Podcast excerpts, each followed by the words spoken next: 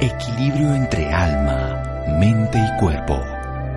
Bienvenidos a Sanamente, la cita con el bienestar.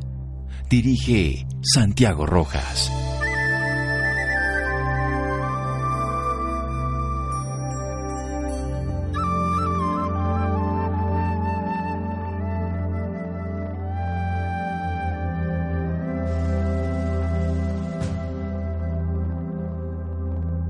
La memoria es el centinela del cerebro. William Shakespeare. David del Rosario, nuestro investigador, científico, músico, cineasta y escritor, es nuestro invitado esta noche para hablar sobre un tema muy interesante, la memoria, en un excelente libro, el libro que tu cerebro no quiere leer, autor de cómo reeducar el cerebro para ser más feliz y vivir con plenitud, editorial Urano. La vez pasada lo entrevistamos, ojalá puedan escuchar esa entrevista que se puede complementar con la que vamos a desarrollar hoy, que hablábamos de que el pensamiento y la vida no es lineal sino circular, que podemos vivir en un presente cercano que es de 24 horas, que tenemos unos procesos de memoria y la regla de los 3 segundos, hablamos de la honestidad, por ejemplo, también del Producto Interno Bruto de los países que tienen más capacidad de confianza, también hablamos del Homo sapiens sapiens, pero también de la confianza, que es mucho más importante, y hablamos de que hay un cerebro universal al cual podemos acceder y esa ventaja ventana de presente nos lo permite. Muchas cosas más que podríamos hablar, pero que están ahí descritas en ese programa, que ustedes lo pueden encontrar en www.caracol.com.co sanamente, y ahí ponen David del Rosario y aparece ese programa que hicimos acá. Pero hoy quiero desarrollar el tema básicamente de la memoria, que él también lo sigue en su libro, empezando con algo que él describe como Ah, y que me encanta cómo lo describe la regla del problema único. David del Rosario, buenas noches gracias por acompañarnos. Hola Santiago, un gusto compartir un trocito de neurociencia aquí con vosotros. Bueno, ¿cómo es esa de que la regla del problema único? Porque nosotros desarrollamos la vida a través de que construimos imágenes mentales y tomamos decisiones con base en ellas, pero no son reales, es simplemente lo que interpretamos de la realidad. Empecemos desde ahí para llegar a la memoria. Así es. Una de las premisas, Santiago, que tiene nuestro cerebro, nuestro cuerpo y la mayoría de organismos vivos que están en este planeta es eh, una obsesión por la eficiencia energética tremenda. Entonces, ¿qué es lo que hace nuestro cerebro? Nuestro cerebro le ha encargado de poner en práctica que todos nuestros sistemas sean eficientes energéticamente hablando. Pero vamos al día a día, es decir, vamos a poner un ejemplo cotidiano que cualquier oyente puede entender. Imagínate que vamos a un trabajo nuevo y llegamos allí en nuestro primer día de trabajo. No conocemos nada. Nada, el aluvión de información que recibe nuestro cerebro y nuestros sentidos es enorme. Entonces empezamos a notar en nuestra libretita, mira, esta se llama María y se encarga de administración. Este Santiago es el informático. Al fondo a mano derecha tienes tu despacho. La máquina de café, ¿dónde está? Y empieza a caerte un aluvión de información y tú llegas ese día a casa como si te hubiera pasado un camión por encima llegas cansado, agotado, has dejado toda tu energía en ese primer día de trabajo. ¿Qué es lo que ocurre? Que poquito a poco nuestro cuerpo se va adaptando. ¿Y qué significa adaptarse? Significa generar imágenes mentales de las cosas. Por ejemplo, María puede ser la de administración. A María le puede encantar el alpinismo, le puede encantar subir montañas, pero para mi cerebro María es la de administración, porque es lo que yo necesito para desempeñar mi trabajo en este presente, en esta ventana que yo necesito. Entonces ahí estamos aplicando un mecanismo de eficiencia energética. Construimos constantemente imágenes mentales de las situaciones de vida y lo hacemos por un tema de energía. Por ahorrar, básicamente, eh, por ser eficiente. Eh, exacto. Y esto en mi día a día, es decir, en el día a día de la persona que nos vende el pan, del panadero, del médico, del pediatra. ¿Esto, ¿Esto qué significa? Significa que crear imágenes, crear imágenes mentales me está permitiendo ahorrar energía. ¿Y qué aprendemos? Aprendemos que un recuerdo, una imagen mental, no está diseñada para dirigir una vida. ¿Y qué quiere decir esto? Esto quiere decir que si yo ahora me empiezo a relacionar contigo, Santiago, en base a la idea mental que mi cerebro se generó de ti cuando hicimos ese primer programa, yo me, me voy a estar perdiendo esta oportunidad de aprender en este presente que tengo ahora contigo. Y eso es lo que hacemos todas las personas, sustituimos el presente por una imagen mental. Y ahí conecta con lo que decías abriendo el programa del problema único. El problema único es olvidar que siempre estamos viendo una imagen mental de la realidad y no la realidad. O sea, nosotros, aunque no nos demos cuenta, estamos trabajando las redes sociales. Preferimos los besos virtuales, las conversaciones por chat y no la vida real. Eso lo estamos haciendo a través de un instrumento que se llama coordenador, en este caso móvil, celular, pero lo hacemos con nuestro cerebro todo el tiempo. Descubrimos hoy con esta información de que estamos construyendo imágenes mentales y que nuestro cerebro nos construye imágenes que no están desarrolladas para dirigir la vida, pero infortunadamente sustituimos ese presente con esas imágenes y como quien dice estamos manejados por un pasado que es falso. Vamos a seguir en un momento aquí en Sanamente de Caracol Radio. Síganos escuchando por salud. Ya regresamos a Sanamente. Bienestar en Caracol Radio. Seguimos en Sanamente.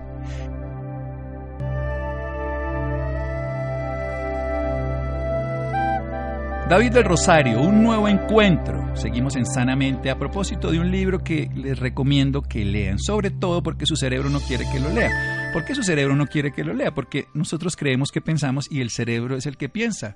Es una propuesta neuronal, es una propuesta que nos hace el cerebro que nosotros podemos comprar y que no nos lleva a la felicidad a menos de que nosotros podamos usarla. De eso vamos a aprender esta noche, pero estamos reconociendo lo que es la memoria. Esa obsesión que tiene el cerebro por tener eficiencia energética nos lleva a crear imágenes para evitar la fatiga, como cuando entramos a un lugar nuevo, pues construimos unas imágenes para no tener que estar descubriendo en cada momento. Pero eso nos ancla en el pasado y nos limita a una hipótesis de la realidad y no descubrir lo que está ocurriendo. Y nos quedamos con eso y no, no nos volvemos a enamorar de la pareja, no nos asombramos de esa nueva mirada de nuestro hijo, de ese gato que está enfrente de nosotros, de ese amanecer de cada día. Entonces el problema único es que sustituimos la realidad por imágenes del pasado que no tienen valor, pero se lo damos. Ampliemos lo de la memoria, todo suyo.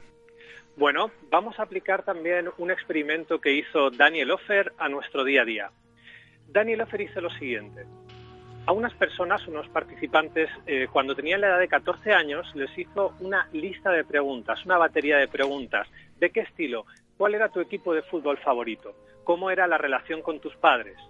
Preguntas de este tipo. Y le volvió a hacer a los mismos participantes las mismas preguntas 33 años después, pero con el siguiente matiz Santiago. Les dijo, ¿cuál recordáis que era vuestro equipo de fútbol cuando teníais 13 años? ¿Cuál recordáis que era la relación con vuestros padres cuando teníais 13 años? Si la memoria es una caja fuerte, Debe ser igual. personas deberían haber respondido lo mismo, aunque hubiesen pasado 33 años.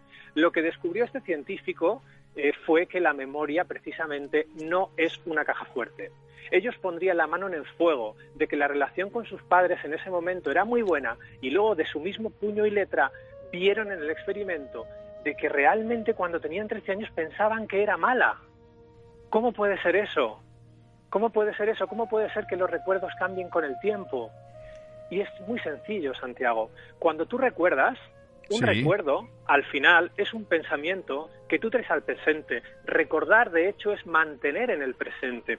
¿Qué pasa? Nuestra anatomía cerebral, nuestras neuronas, con cada decisión que hacemos, con cada cosa nueva que aprendemos, esa masa cerebral está cambiando.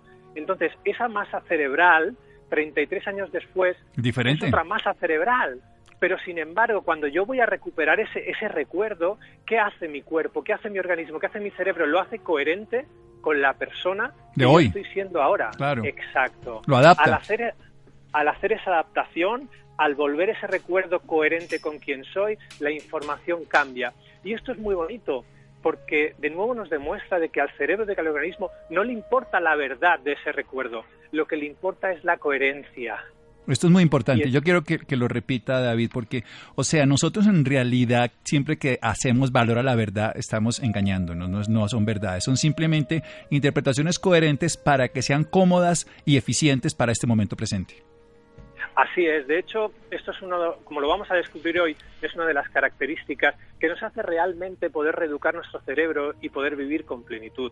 Cuando tú empiezas a darte cuenta de lo que hemos visto del problema único, de que tú estás viviendo la vida a través de tus propias imágenes mentales, cuando tú empiezas a darte cuenta que tu memoria no es una caja fuerte, empiezas realmente a abrirse la posibilidad de dejar de tratar tus pensamientos y tus recuerdos en base a su aparente veracidad, a su aparente verdad, y empezar a tratarlos en base a su utilidad.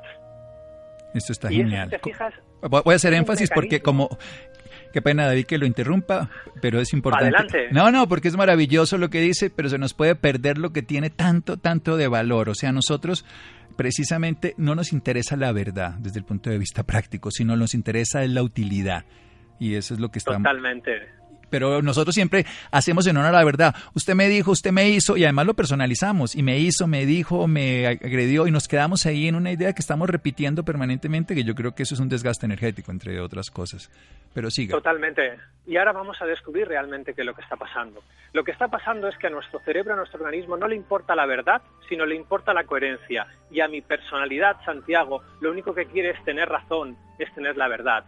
Entonces, ¿qué está pasando ahí? Estamos funcionando de una manera desalineada con nuestro cerebro. Estamos comportándonos la mayoría del tiempo de una manera que no tiene ningún sentido, viéndolo desde un punto de vista de la neurociencia. Estamos descubriendo que tratar nuestros recuerdos, que tratar nuestros pensamientos, en base a si son verdad o son mentira, no está alineado con nuestra forma de funcionar.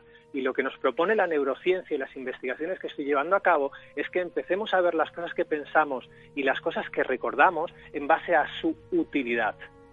Es sutil el giro que estamos planteando, pero tiene la capacidad de revolucionar el mundo que percibimos. El mundo seguirá siendo el mismo, Santiago, pero nuestra manera de percibirlo cambiará radicalmente. Pero eso es muy importante. Yo he aplicado eso y gracias a este conocimiento con los pacientes, se lo, se lo pongo a los pacientes, le digo, ese pensamiento de usted seguir peleando por eso que le pasó y le hubiera podido no pasar hace unos años, ¿le sirve para este presente para vivir en felicidad y en paz? No, entonces no le sirve. Entonces no tiene sentido. Así haya sido cierto o no cierto, en una certidumbre que acabamos de darnos cuenta que es una invención del cerebro basada en una especulación sobre unas imágenes que construyó. Como quien dice, se montó una película. Pero Totalmente. en la práctica nuestro cerebro, que es diferente a nuestra personalidad, que se construye de todas maneras, en esa personalidad donde lo que nos interesa es tener la razón y el poder para domesticar y dominar a los demás desde nuestro egoísmo, le interesa tener esa verdad, mientras que nuestro cerebro le interesa es tener eficiencia energética porque funciona como el corazón, yo necesito latir, así que deme oxígeno y deme nutrientes, yo necesito el riñón filtrar, deme la posibilidad de que tenga flujo sanguíneo, el hígado permítame tener el flujo también para, pues, eso es lo que les interesa a los órganos y nosotros le estamos dando un valor y un, un uso inadecuado. ¿Cómo desarrollamos nosotros entonces una transformación de la memoria? Porque aquí no estamos hablando de tener buena o mala memoria, sino una memoria útil. Totalmente. Mira, lo primero que tenemos que descubrir, Santiago, es que eh, un recuerdo es un pensamiento que apunta al pasado, pero es un pensamiento también. Entonces la pregunta, más que mm, cómo usamos la memoria, es cómo usamos los pensamientos, porque si descubrimos eso, vamos a poder aplicarlo tanto a los pensamientos que apunten al pasado, es decir, a los recuerdos, como a nuestros pensamientos que apunten al futuro, es decir, nuestras proyecciones. Porque, entre otras cosas, el futuro no existe, sino simplemente una hipótesis de nuestro pasado construida con una proyección o una especulación de futuro. Como quien dice, es un acto de la memoria, simplemente. Sí, si lo miras desde un punto de vista neurocientífico, todo apunta en esa dirección. Eh, lo interesante es que ambos son pensamientos que apuntan a un momento temporal distinto, pero que están ocurriendo aquí ahora y que el cerebro los está procesando con muchas áreas que son idénticas a las que procesa también nuestros queridos pensamientos. Y es muy interesante. Cuando yo me di cuenta de esto, me pregunté, ¿qué es un pensamiento? ¿Para qué pensamos? Un pensamiento es un conjunto de imágenes mentales, Tiago. ¿Y para qué pensamos? Esa fue la siguiente pregunta que yo me hice. ¿Cuál es la finalidad de pensar? Me metí de lleno a investigarlo. Y un día descubrí de qué es la función del cerebro pensar. Fíjate, esto que estoy comunicando es muy simple, pero fíjate cómo no lo tenemos en cuenta en nuestro día a día. El cerebro piensa con la misma naturalidad que tu corazón bombea sangre o tu riñón filtra líquido. Es su función pensar. Por lo tanto, nosotros, una de las cosas que podemos dejar de hacer ya a partir de hoy, el oyente que esté escuchando este programa, es dejar a sus pensamientos en paz y empezar a reconciliarse con ellos de manera pacífica. Tú no puedes evitar o no puedes intentar que tus pensamientos sean más positivos. Eso no tiene ningún sentido si sabes cómo funciona tu mente y tu organismo. Eso no está alineado con nuestra forma de funcionar. Bueno, entonces jamás rechazar los pensamientos va a tener utilidad porque le está diciendo al cerebro, ese, ese pensamiento me es útil porque me pone a pensar. Así de sencillo.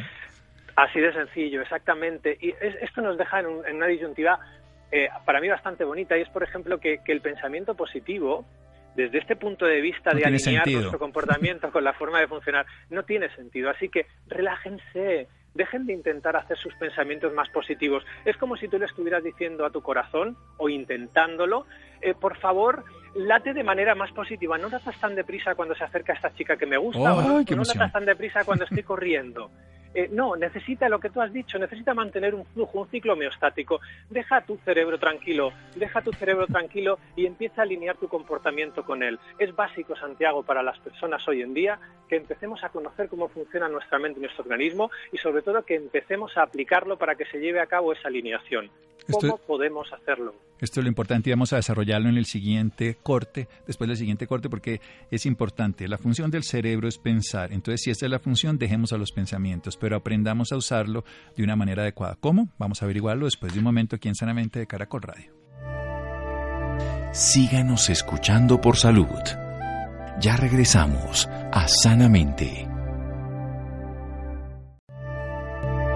Bienestar en Caracol Radio. Seguimos en Sanamente.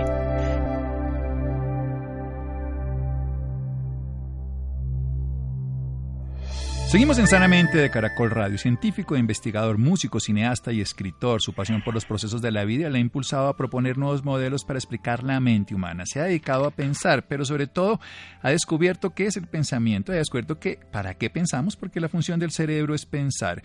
Eh, cuando tenemos recuerdos es un pensamiento que apunta al pasado y cuando tenemos especulaciones de futuro es un recuerdo, es un pensamiento en este caso que apunta hacia el futuro. Pero lo importante es que al cerebro le importa es la coherencia, la eficiencia energética y la utilidad del pensamiento, no la veracidad. La veracidad le importa al ego, a la personalidad, a la socialización. Y nos está educando entonces para que si entendemos que la función del cerebro es pensar como la del corazón es latir, la del riñón es filtrar, la del hígado almacenar, transformar y generarnos una energía metabólica, y el, todo el organismo lo está haciendo permanentemente, permitámosle hacer, pero hagámoslo más eficiente. ¿Cómo lo hacemos entonces? Ya descubriendo que la memoria no es una caja fuerte, sino que se va transformando a través de ese presente que va transformándose en cada pensamiento. Esto es interesante porque es como un ordenador, un computador que cada vez que le metemos información, él se va moldeando y va transformando su actividad y su forma de ver la realidad. O sea, la memoria, en el ejercicio del doctor Daniel Offer, que descubrió que lo que se pensaba a los 13 años y lo que se pensaba a los 33 de lo que se pensaba a los 13 años era diferente porque en este presente vemos la realidad diferente y construimos con base en esta realidad el presente lo que vivíamos en el pasado. Entonces, ¿cómo hacemos para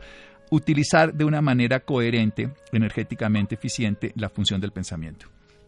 Estamos a punto de descubrir, Santiago, cómo nuestro cerebro genera los pensamientos. En cada situación de vida que vivimos, nuestro cerebro hace una propuesta, que yo llamo una propuesta neuronal, es lo que muchas personas llamamos pensamiento, y la hace en base a tres premisas. Una de ellas es nuestra experiencia pasada, esas imágenes mentales que hemos comentado al inicio del programa. Otra de ellas son nuestras proyecciones de futuro, esas imágenes mentales que apuntan al futuro y que acabamos de comentar. Y el tercer ingrediente es nuestra base genética. Nuestra base genética determina nuestra plasticidad neuronal, determina también eh, una cosa que se llama poda sináptica, que es algo que ocurre cuando estamos ese cerebro en desarrollo, y también influye en las propuestas que nuestro intérprete nos hace en cada situación de vida. En base a esos ingredientes que hemos visto, que repito, experiencia pasada, base genética y proyecciones futuras, en base a eso, tu cerebro, mi cerebro, el cerebro del oyente, hace una propuesta en cada situación de vida. Esto es muy interesante, porque nos lleva a una cosa, por ejemplo, que a mí me fascina, y es, tú por ejemplo o yo podemos estar viviendo la misma situación o ahora mismo pueden haber miles de oyentes escuchando el mismo programa. Sin embargo, su cerebro, en base a esos tres ingredientes, base genética, experiencia pasada y proyecciones futuras, va a generar una propuesta distinta. Todos están viviendo la misma experiencia escuchar sanamente, pero están viviendo una, experiencia totalmente distinta. ¿Por qué? Porque su cerebro y concretamente el intérprete, que es un modo, una red de neuronas que está en su hemisferio izquierdo, está haciendo una propuesta en cada situación de vida. Eso es el día a día de la mayoría de seres humanos, Santiago. Su cerebro está haciendo simplemente una propuesta y a esa propuesta no le importa la verdad, le importa la coherencia con quién es esa persona. Cuando nosotros empezamos a descubrir esto, podemos aplicar lo que yo llamo la regla de usar o tirar. Sí, básicamente le ponemos atención. Lo que primero tenemos una maravillosa condición de nuestro cerebro presente que es poner atención. Y en este caso es poner atención al pensamiento, pero bien, se lo he leído, que si nosotros lo rechazamos, le estamos diciendo al cerebro, me importa, y como es útil, entonces al cerebro dice, ah, pues si este le entretiene este juguete, como se le da a un niño un juguete, aunque se haga daño se raya las piernas, si uno pensara como el cerebro dice, bueno, pero lo usa, o sea que se lo sigo poniendo, le sigo poniendo el pensamiento de que es incapaz, de que no pueda lograrlo, de que le va a pasar un caos, de cualquier cosa. Entonces, ¿quién es el que interpreta? Ah, desarrollemos un poquito esa idea. ¿Quién es esta, esta red neuronal del hemisferio izquierdo que interpreta esa propuesta neuronal que es el pensamiento basado en la genética, en la experiencia pasada y en la proyección futura? Normalmente cuando nosotros estamos viviendo una situación de vida, como tú anticipabas, Santiago, este intérprete, esta red de conexiones neuronales, se encarga de proponernos un pensamiento, como hemos visto, coherente, no veraz. Cuando yo estoy en esa situación de vida, ahora vamos a descubrir de que yo tengo la posibilidad de usarlo o no. Cuando nosotros, por ejemplo, tenemos un problema y nos tienen que inmovilizar un brazo o una pierna debido a una rotura o una contusión y el cuerpo deja de mover esa extremidad, literalmente lo que hace es marcar las proteínas y deja de alimentarlo. Es decir, perdemos un 5% de masa muscular a la semana y un 2% de masa ósea al mes. Parece que el organismo y muchos sistemas vivos se rigen por la premisa usar o tirar, es decir, o lo uso o lo tiro esto no solo es aplicable a un brazo o una pierna, sino que descubrí que también es aplicable a los pensamientos. Sigue siendo, perdón, sigue siendo, para irnos en la idea, eficiencia energética corporal. Y él dice, si no lo uso, no lo necesito, es un gasto del sistema, cierro este, este lugar y así gasto menos luz, no enciendo la luz allí, no prendo el aire acondicionado, no lo utilizo y lo utilizo para otras cosas. Así es. Entonces, en este contexto, nuestro cerebro utiliza una cosa que los científicos llamamos eh, una frecuencia estadística. Es decir, aquellos pensamientos que más uso me los va a proponer con más probabilidad en una situación de vida similar y aquellos pensamientos que no uso va a ser menos probable que me los proponga cuando yo vivo una situación de vida similar. Y aquí viene, por ejemplo, una cosa muy paradójica que hacemos mucho los seres humanos y que tú relatabas hace un momento. Cuando nosotros queremos que nuestro cerebro deje de pensar un pensamiento, nosotros lo que solemos hacer es luchar o huir de él. Para luchar o huir contra algo, imagínate un león, yo tengo que prestarle atención, no sea que vaya a salir corriendo en la misma dirección del león y me coma. ¿Qué interpreta el cerebro cuando le prestas atención a un pensamiento y te interpreta que ese pensamiento es útil, que esa propuesta es útil? Por lo tanto, la probabilidad de que tu cerebro, tu intérprete, te proponga ese pensamiento en una situación de vida futura similar acaba de aumentar. Es decir, acabamos de hacer exactamente lo contrario de lo que queríamos hacer. Y esto es una de las cosas que nos hace a la gente tener la sensación de que vivimos en una rueda de hámster, en el que por mucho que intentamos correr de estos pensamientos que nos persiguen, al final terminan apareciendo y terminan apareciendo y terminan apareciendo. Pero yo soy el que le doy el poder, porque, porque me importa, porque le pongo atención, ya sea porque lo compro pensando que es mío o porque lo rechazo queriendo que no sea mío. Totalmente. ¿Y esto por qué ocurre? ¿Por qué lo hacemos? ¿Porque somos, somos idiotas? No. Lo hacemos simplemente porque no sabemos cómo funciona nuestra mente y nuestro organismo. Yo me he dado cuenta de que las personas intentamos hacerlo siempre lo mejor posible con la situación de vida que tenemos. Intentamos hacerlo siempre lo mejor posible con los conocimientos que tenemos acerca de este cuerpo, de esta mente, de este cerebro con el que vamos 24 horas y 365 días al año. Entonces, empezar realmente a descubrir cómo funcionamos y cómo somos es una herramienta muy potente y nos acercamos es que es inevitable, nos acercamos sin quererlo al punto de reeducar el cerebro. ¿Reeducar el cerebro qué es? Reeducar el cerebro es alinear nuestro comportamiento con nuestra forma de funcionar. Reeducar al cerebro es empezar a darte cuenta de que un pensamiento solo es una propuesta neuronal y que ser David o ser Santiago simplemente significa decidir si esa propuesta neuronal te sirve para vivir esta situación de vida o no te sirve. ¿Y cómo se hace eso? Porque nos falta todavía un ingrediente para cerrar el círculo.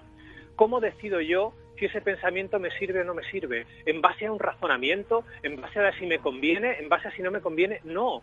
Eso es lo que hemos intentado hacer toda la vida. Claro. Y ahí vienen nuestras queridas emociones, nuestro querido afecto. Hemos visto para qué sirven los pensamientos, pero ¿para qué sirve la emoción?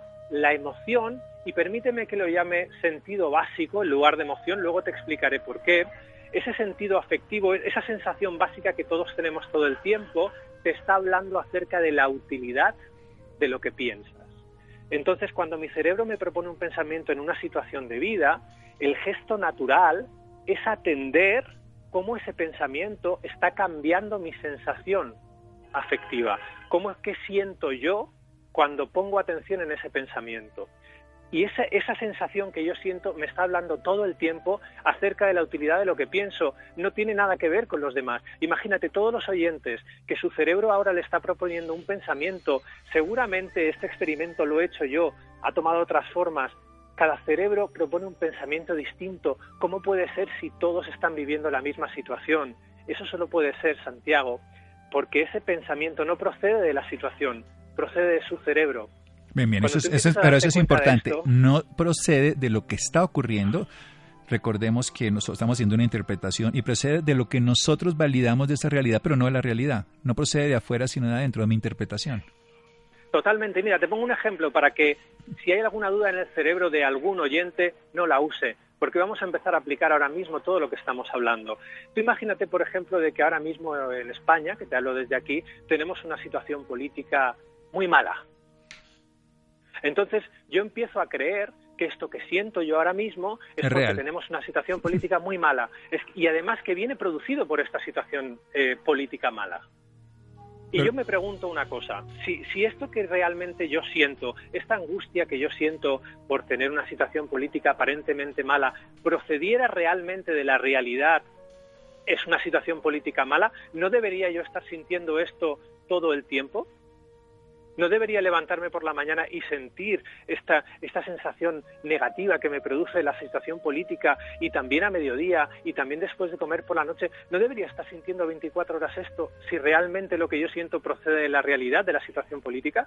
Procede de mi interpretación de esa realidad y simplemente mi forma en que la percibo no del hecho. Totalmente. Y eso cada uno lo puede probar, porque yo no estoy todo el tiempo sintiendo esta realidad, porque yo no tengo la capacidad desde un punto de vista neuronal de sentir realidades. Yo tengo la capacidad de sentir lo que pienso o lo que mi cerebro piensa acerca de esa realidad. Por eso en esta realidad política, cada persona que vive en España puede sentir una cosa distinta, porque no está sintiendo una realidad, no está sintiendo un hecho, está sintiendo la propuesta que su cerebro le hace en cada situación de vida. Y esto es maravilloso porque es la llave de la libertad, bueno, entonces cuando nosotros conocemos nuestro manual de instrucciones del cerebro, podemos empezar a modular y utilizar todas esas capacidades que tiene el cerebro que no usamos, como es permitirle pensar, pero permitir el usar y tirar, como lo hace el cuerpo de una manera eficiente. O sea, si ese pensamiento que me propone el cerebro no me es útil para este momento, que me dice que soy incapaz, que todo me va a salir mal, que todo el mundo, nadie me va a querer, entonces yo puedo usar eh, o no usar. ¿Cómo hago para tirarlo? Para no usarlo y usar ahí sí un pensamiento desde este intérprete, de esta propuesta neuronal nueva que yo le puedo decir a mi cerebro para que además lo vuelva un pensamiento más reiterativo en las próximas oportunidades. Mira, la clave para dejar de usar un pensamiento es dejar de prestarle atención. Por eso le propongo ahora mismo al oyente que practique conmigo. Ahora mismo vamos a, practicar, a poner en práctica en nuestro día a día usar o tirar. Si piensa que tiene una cosa más importante que hacer, eh, yo le invito a que deje de usar esa propuesta. ya, tírela de una vez. Nuestro cerebro nos va a proponer un pensamiento. Por ejemplo, a mí ahora mismo el pensamiento que me propone mi cerebro es, espero que el oyente esté entendiendo lo que yo quiero transmitir. Ese pensamiento automáticamente en mi cuerpo, porque está preparado para ello, la sensación está de la emoción. una sensación. Exacto. Entonces yo ahora mismo, como sé cómo funciona mi mente y mi organismo, estoy reconociendo que esa sensación que yo estoy teniendo, que no es una sensación muy agradable, de hecho es más bien desagradable, es como una sensación de duda, no proviene de mi situación, que yo estoy ahora mismo compartiendo estos conocimientos de neurociencia aquí en la radio, sino que proviene de mi pensamiento, ojalá el oyente esté entendiendo lo que yo quiero decir. Entonces, una vez que yo reconozco eso, estoy reconociendo dos cosas, Santiago. Una, que mi pensamiento es una propuesta. Y otra de ellas es que lo que siento procede del pensamiento, no tiene nada que ver con esta situación. Por lo tanto, ¿cuál es el movimiento? Mi cerebro me propone el pensamiento, espero que el oyente esté entendiendo lo que yo quiero decir, y yo paso a sentir a ver qué cambio afectivo, qué cambio tiene en mi organismo ese pensamiento, porque esa sensación me está hablando acerca de la utilidad del pensamiento. Entonces yo empiezo a sentir esta sensación. Y esa sensación me está hablando a mí en este momento, me está diciendo que ese pensamiento para mí no es útil para vivir este momento. Ese pensamiento, pero fíjate cómo lo estamos haciendo y aquí está la clave. No es un proceso racional, no es, no, yo no lo voy a usar porque entonces me voy a poner más nervioso y me va a salir. No, no, no, no se trata de eso. Eso es lo que llevamos haciendo toda la vida. Se trata de reconocer cómo funcionamos. Se trata de reconocer esta conexión entre lo que pienso y lo que siento. Y se trata de reconocer de que esto que siento me está hablando acerca de la utilidad de lo que pienso. Es un proceso de honestidad, Santiago. No es un proceso racional o un proceso de que yo quiero que la vida eh, me salgan las cosas mejor o quiero ser más feliz. No, no, no, no, no. Yo no sé esto a dónde nos lleva. Lo que sé es que esto nunca lo hemos investigado y todo aquello que no hemos investigado es digno de ser mirado. Claro, es digno ¿Cómo de ser te hace descubierto. sentir? ¿Cómo te hace sentir eso que piensas? Pues ese sentimiento no tiene sentido luchar o ir contra él, porque ese sentimiento te está hablando acerca de la utilidad de esa propuesta. Al mirar a hacer este giro de atención, de pasar la atención del pensamiento a la sensación, ahí ya se abre la posibilidad de no usarlo, Santiago, porque hemos dicho, ¿qué necesita el cerebro para saber que un pensamiento es útil? Atención. Yo estoy quitando la atención de ese pensamiento y la estoy poniendo en lo que siento. Estoy reconociendo esa conexión entre lo que pienso y lo que siento. Al hacer ese, ese cambio de atención de pensamiento a emoción, ahí se abre la posibilidad de que ese pensamiento pueda no ser usado. Si tú no lo quieres usar, no le devuelvas la atención al pensamiento. Y sabes lo que pasa normalmente cuando atiendes a esa sensación, que esa sensación empieza a cambiar. ¿Y sabes lo que ocurre en tu cerebro? Que tu cerebro te propone otro pensamiento porque ha descubierto que ese pensamiento no es útil y volverás a pensar otra cosa y entonces volverás a repetir el mismo proceso que me hace, que me hace sentir esto que pienso y empezarás a reconocer que ese sentimiento te está hablando acerca de la utilidad de lo que piensas y estarás reeducando tu cerebro, estarás realmente viviendo tu vida de una manera completamente distinta, estarás realmente abriéndote a vivir una vida que no sabes vivir. Bueno, es increíble. se- Es seguro. increíble, me fascina. Eso lo veo.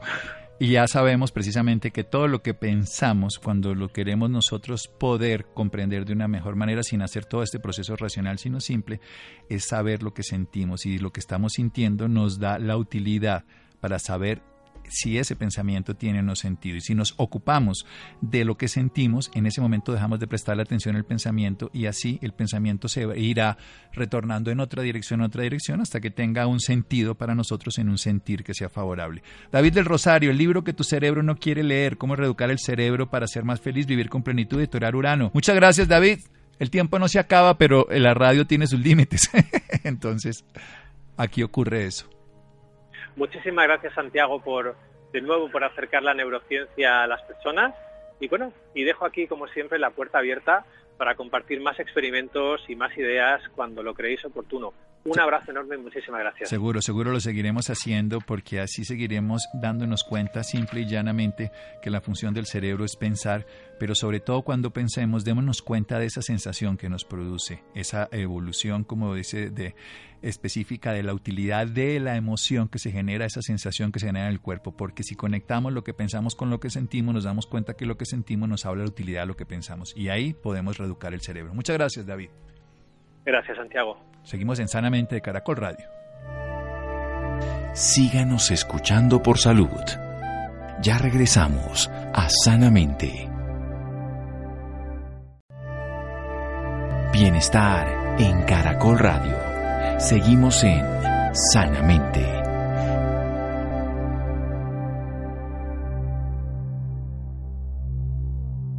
Seguimos en Sanamente de Caracol Radio. Estudios estiman que el 30% de latinoamericanos padecen de dolor crónico. El dolor crónico afecta a uno de cada 10, esto es aquí en el mundo, y en caso de latinoamericanos se estima que 3 de cada 10 personas lo padecen. Uy, en ese sentido nos duele más a nosotros. Bueno, qué dolor. Laura, buenas noches. Santiago, muy buenas noches para usted y para todas las personas que nos sintonizan a esta hora. El dolor crónico afecta a uno de cada diez adultos en el mundo y en el caso de Latinoamérica se estima que tres de cada diez personas lo padecen. En ese sentido, instituciones como la Organización Mundial de la Salud han señalado que se debe reconocer el alivio de esta condición como parte integral del derecho a la salud física y mental. Para hablarnos más sobre este tema, esta noche nos acompaña el doctor Felipe Mejía. Él es anestesiólogo, especialista en manejo del dolor e intervencionismo analgésico. Actualmente ocupa el cargo de presidente de la Asociación Colombiana de Estudio para el Dolor. Doctor Felipe, muy buenas noches y bienvenido Sanamente de Caracol Radio. Muy buenas noches y muchas gracias por la invitación. Bueno, doctor, para empezar y contextualizar un poco más a nuestros oyentes, Háblenos sobre el dolor crónico, ¿de qué se trata esta patología? Bueno, mira, realmente el dolor crónico es una patología que afecta a muchas personas en el país. Eh, ¿Cómo caracterizamos ese dolor crónico? Es un dolor que permanece por más de tres meses y que afecta la vida o la rutina de las personas en general. Por supuesto, lo más importante en este tipo de dolores es hacer un adecuado diagnóstico. ¿Qué patologías pueden causar el dolor crónico? Mira, tenemos patologías no oncológicas y oncológicas. Dentro de las patologías oncológicas, pues todo lo derivado de cáncer, que genera pues obviamente una connotación importante. Y dentro de las patologías no oncológicas, o sea, no derivadas de nada tumoral, eh, tenemos la lumbalgia, las cefaleas, los dolores pélvicos en las mujeres, que eso ha ganado mucha importancia, eh, digamos, en el tiempo de frecuencia de presentación. Y sobre todo, pues obviamente lo más importante en estos casos que tenemos mucho paciente eh, son el tema lumbar, las afectaciones de la columna, la afectación de la columna cervical en los pacientes mayores con artrosis de rodilla o de cadera que desarrollan un dolor crónico. ¿Y por qué es importante que estas patologías se puedan detectar a tiempo? Sí, en eso eh, hay muchos factores. El principal, mejorar la calidad de vida del paciente que sufre un dolor crónico.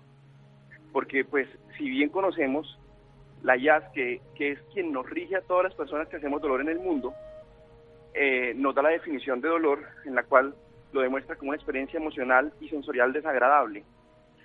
¿Qué es lo principal? Tratar de controlar o modular esa parte del dolor para que el paciente pueda retornar a sus actividades, pueda tener una buena calidad de sueño, una buena, un buen desempeño laboral, o en el caso de personas mayores, pues que puedan estar lo más tranquilos posibles, así sea a nivel de su casa. Muy importante este tema. También me gustaría saber quiénes son más propensos en tener dolor crónico, los hombres o las mujeres. Bueno, mira, hay algo muy particular, eh, que diferentes grupos etarios, eh, digamos, han demostrado más que todo que las mujeres son un poco más propensas a presentar dolor crónico. Sin embargo, quiero aclarar algo que es muy importante y es que el hombre ha ganado un espacio en la presentación de dolor crónico, ¿sí? Y esto se ha visto por afectaciones emocionales, por condiciones de estrés, la cual pues obviamente ha incrementado significativamente esa, ese tipo de presentación en los diferentes, eh, digamos, géneros, tanto de hombres y de mujeres pero pues lamentablemente llevan la bandera un poco eh, las mujeres en la presentación de dolor crónico. Y por ejemplo, el estilo de vida, ¿cómo lo afecta? Mira, tenemos un problema global y es la dificultad en que la gente entienda que hay que modificar los estilos de vida. No tenemos estilos de vida saludables y todo esto son factores predisponentes, la obesidad, el tabaquismo, el sedentarismo, son factores predisponentes a que el paciente con dolor se pueda cronificar. Doctor, esta pregunta es muy importante para nuestros oyentes. ¿Cuáles síntomas pueden poner alerta de un dolor crónico? Bueno, realmente lo que nos marcaría a nosotros la alerta, y yo quiero como modificar un poco la pregunta, es un dolor persistente por más de una semana, ¿sí? Es bueno consultarlo independiente del sitio que lo tengas o lo padezcas, que no sea relacionado sí o no con algún problema, algún golpe, algún trauma, ¿sí? Entonces, dime. ¿Y desde qué edad eh, se puede presentar esta patología? El dolor crónico puede estar en cualquier tipo de edad. ¿sí? Lo único que se necesita la condición para calificarlo como crónico es que dure más de tres meses. Doctor, ¿y qué tratamientos existen para tratar estas patologías? Bueno, eso sí es un tema bastante interesante porque no solamente la parte médica, o sea, el tratamiento farmacológico, la rehabilitación física, el cambio de estilo de vida saludable, sino que también tenemos y ofrecemos técnicas los especialistas en dolor que te permiten mejorar o modular ese dolor de tal manera que modulado el dolor tú puedas iniciar un proceso de rehabilitación para ser la persona que eras antes. Perfecto. Doctor, ¿y qué consejo le da usted a todas las personas que nos están escuchando en este momento? Mi gran consejo para todos los, los oyentes es que definitivamente eh, creámosle a nuestro cuerpo. Cuando el dolor se presenta es por alguna razón. Y acudamos a médicos y en el caso de dolores crónicos acudamos a especialistas que sean idóneos, certificados, con educación médica certificada y avalada para poder responder ante las necesidades de los pacientes. Excelente, doctor. Bueno, y las personas que deseen más información sobre este tema, ¿dónde lo pueden encontrar? Bueno, primero que todo pueden acudir a la Asociación Colombiana para Estudio del Dolor, ACED. Tenemos nuestra sede en Bogotá.